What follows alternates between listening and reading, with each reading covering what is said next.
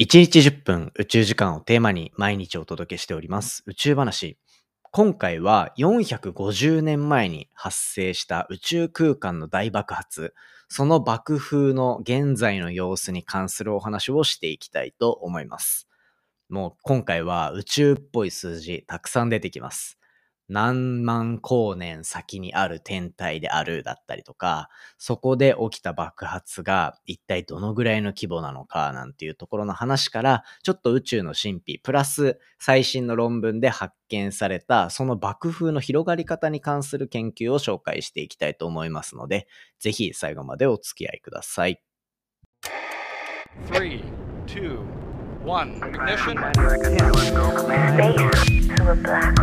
佐々木亮の宇宙話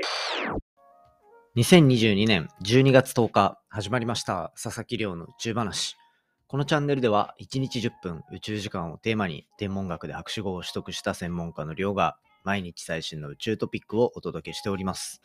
ということで本日でエピソードが797話目を迎えているというところで甘神からスタートしました。ということで今日紹介するのは宇宙の大爆発、超新星爆発と呼ばれる爆発の爆風が450年かけてずっと広がり続けている、そんなお話をしていきたいと思います。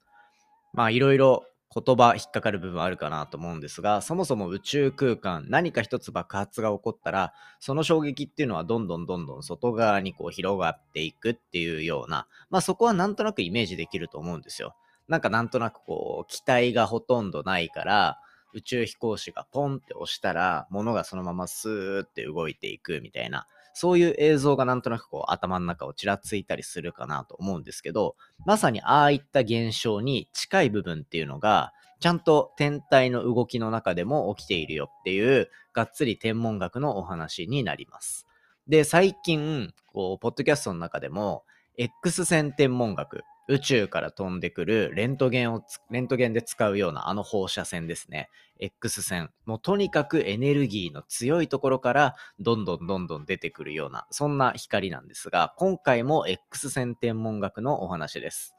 まあなんか別にこれが X 線だろうとなんだろうと特に気にしないで聞いていただければいいかなと思ってて、もうパッと見のこう光が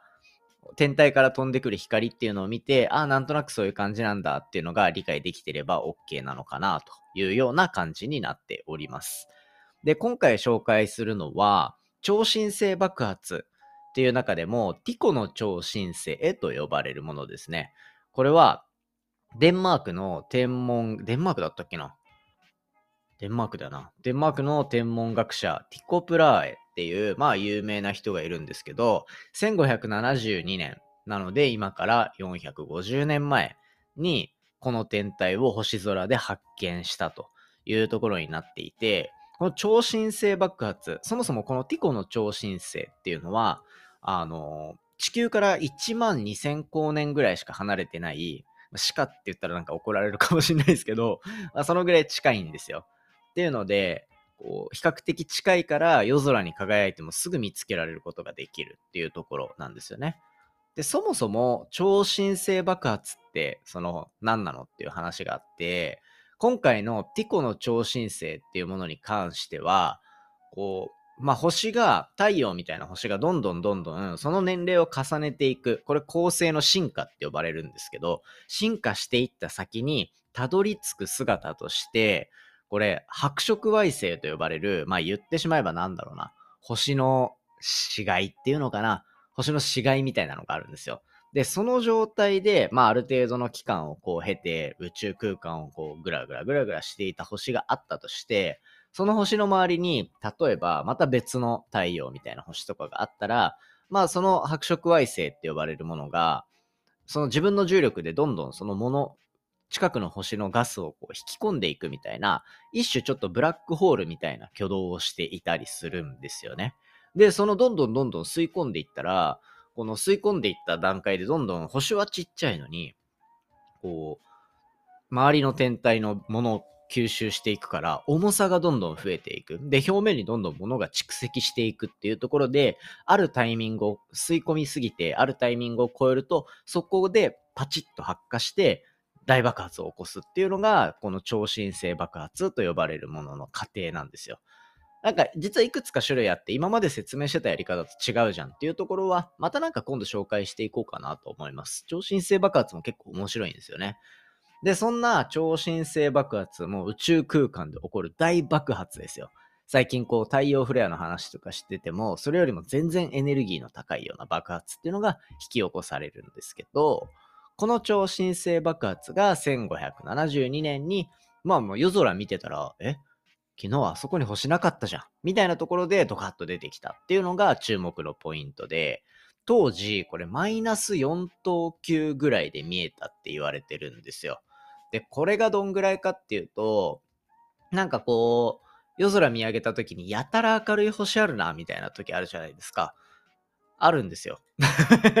ね、夜空見ないからわかんないよっていう人いるかもしれないですけど、まあなんか宇宙話の好きなあなたはきっと昨日も夜空を見上げてたでしょうと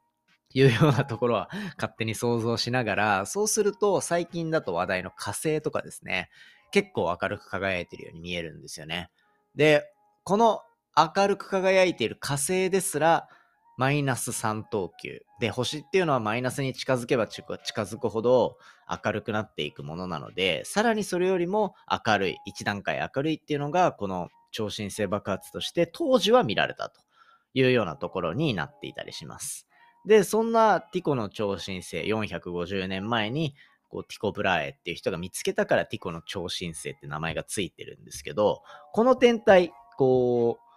X 線天文学と呼ばれる僕が専攻していた天文学の領域の中では結構いろんな研究者が題材として取り上げる部分になってるんですよ。で、なんで面白いのかっていうと、450年前に爆発したものが今もなお広がり続けている。そして爆発の衝撃でいろんなものを作るんですね。例えば、こうなんか金属だったりとかっていうのを作っていったりするので、そういう元素が一体どれぐらい爆発の中に含まれているのか。そしてそういった金属だったり、こう、物質っていうのが、どうやって宇宙空間を広がっていって、どのぐらいのスピードなのか、みたいなところを見ていくっていう、そんな、こう、面白い題材になってる天体なんですよ。なので、今回の研究でも、2000年、2003年、2007年、2009年、2015年っていうような、こう、2000年からの、こう、15年間のデータっていうのを見ることによって、星がどんどん広がっていっているような姿が見えてきたっていうところがあるんですね。で、そういった広がっていく星のこう爆風を見ながら、こう爆発、東方向にガーって広がっていってるので、あれ？このエリア、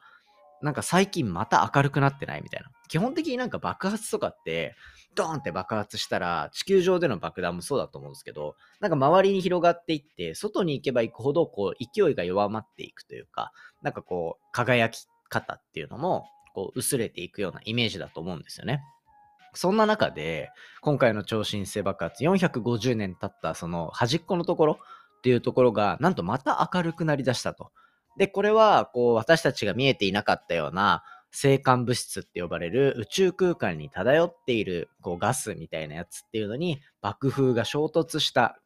そんなタイミングで輝き出したんじゃないかっていうところが新たな発見としてこう出されていたんですね。しかもそのこう輝き方の中を細かく見てみると単純な衝突だけじゃなくてなんかこう電気的な性質をうまく使ってとか確実に音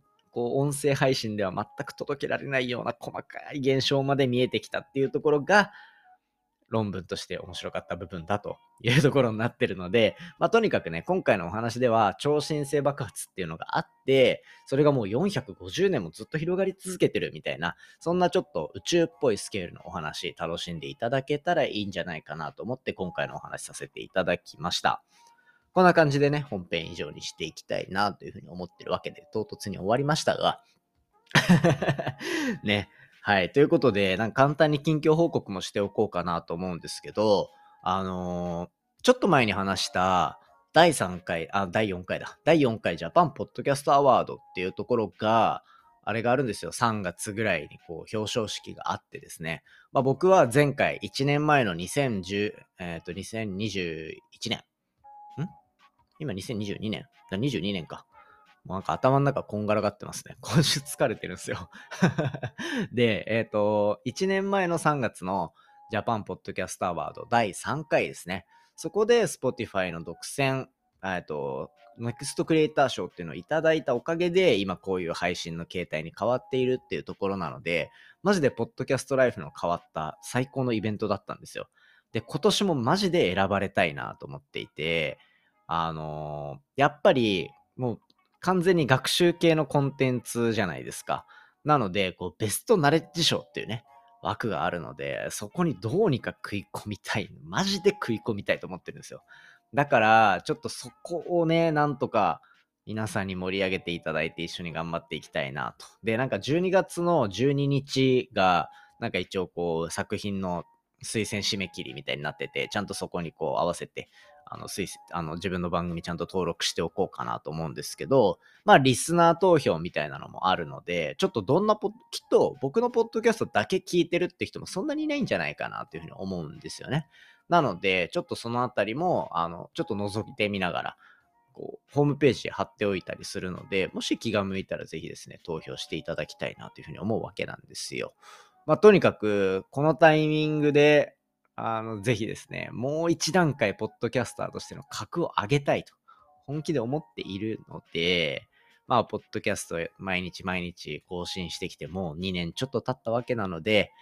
なんとかね、ベストナレッジ賞、去年はゆる言語学ラジオだからな。ねえ。今年は取れたら嬉しいなと思っていたりするわけなんですが、どうなんでしょうね。まあ同じ科学系ポッドキャストの中から出てきたら嬉しいですよね。っていうのはまあ思ってるので、科学系盛り上がったら嬉しいなっていうところと、できれば自分で撮りたいと。で、なんか毎日配信してるので、ベストパーソナリティ賞っていうあの去年5点ラジオが撮ったやつもちょっと欲しいなと思ってるんですよ。まあでもなかなかね、そんなこう、わがままを言っていてもしょうがないので、とにかく、こう、3月まで、なんか審査員の方が目につくようなタイミングとかでは、ガンガンガンガン、こう、面白いエピソードをどんどん出していけたら、何かしらチャンスが起こるんじゃないかなと。そしたら、そこから本当に日本一への扉っていうのがガチャッと音を立てて開くような感じがすると思うので、ぜひですね、応援していただけたら嬉しいなというふうに思っております。そんな感じで、最近はちょっと、ポッドキャストアワード、ああ、もうそろそろ締め切りの時期だしな、みたいな。っていうのをこう、ふわーっと思いながら、いやー、なかなかドキドキする期間がやってくるなというところで、そわそわしつつ、これからポッドキャストどうしていこうかなを常々考えている感じなので、これからの宇宙話の展開もぜひ楽しみにしておいてください。ということで、今回の話も面白いなと思ったら、お手元の Spotify アプリでフォロー、フォローボタンの下にあるレビュー、ぜひよろしくお願いいたします。番組の感想や宇宙に関する質問については、Twitter のハッシュタグ宇宙話、または Spotify の Q&A コーナーからじゃんじゃんお寄せいただけたら嬉しいです。それではまた明日お会いしましょう。さようなら。良い週末をお過ごしください。